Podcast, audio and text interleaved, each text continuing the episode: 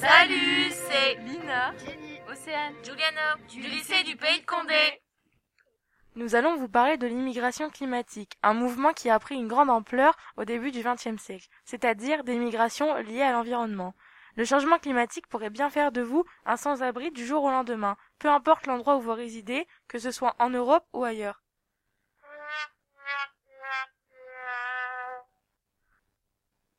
On estime, avec l'augmentation des catastrophes naturelles, que le nombre de réfugiés climatiques pourrait s'élever jusqu'à un milliard d'ici 2050.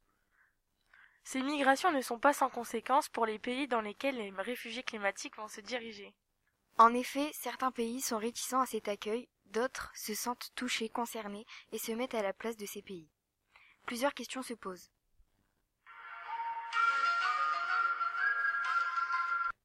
Comment réagissent les pays face aux flux migratoires qui ne cessent d'augmenter?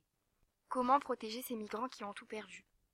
Face aux flux migratoires qui ne cessent d'augmenter, on observe des États réticents puis d'autres qui acceptent et s'engagent à accueillir et aider les migrants. Les pays prêts à accueillir les migrants sont des pays développés et démocratiques, comme la Suède, le Canada et la France. On estime qu'en France, il y a 42 000 demandes d'asile. En revanche, certains pays sont réticents, comme les pays ayant une république fédérale ou un régime autoritaire, comme l'Italie qui a des politiques d'immigration sévères. Ces pays réticents veulent créer des stratégies d'adaptation afin de limiter les flux migratoires dans leur pays.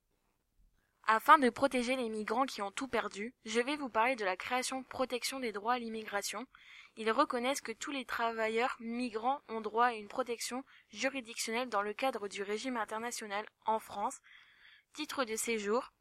Ce titre de séjour s'étend sur plusieurs types de générations pouvant aller du titre de séjour vie privée et familiale passant par le titre de séjour salarié ou travailleur temporaire et jusqu'au titre de séjour retraité, et de la protection internationale en Europe.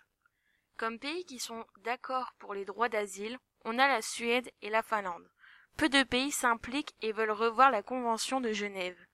Les réfugiés climatiques d'ici 2050 viendront principalement d'Afrique du Sud-Est et d'Amérique latine. Nous avons essayé de résumer dans les grandes lignes les problèmes que causent les flux migratoires, mais aussi les solutions qui ont et qui vont continuer d'être instaurées afin de leur venir en aide. Cependant, bien qu'il y ait des solutions, nous espérons tous que la situation évolue.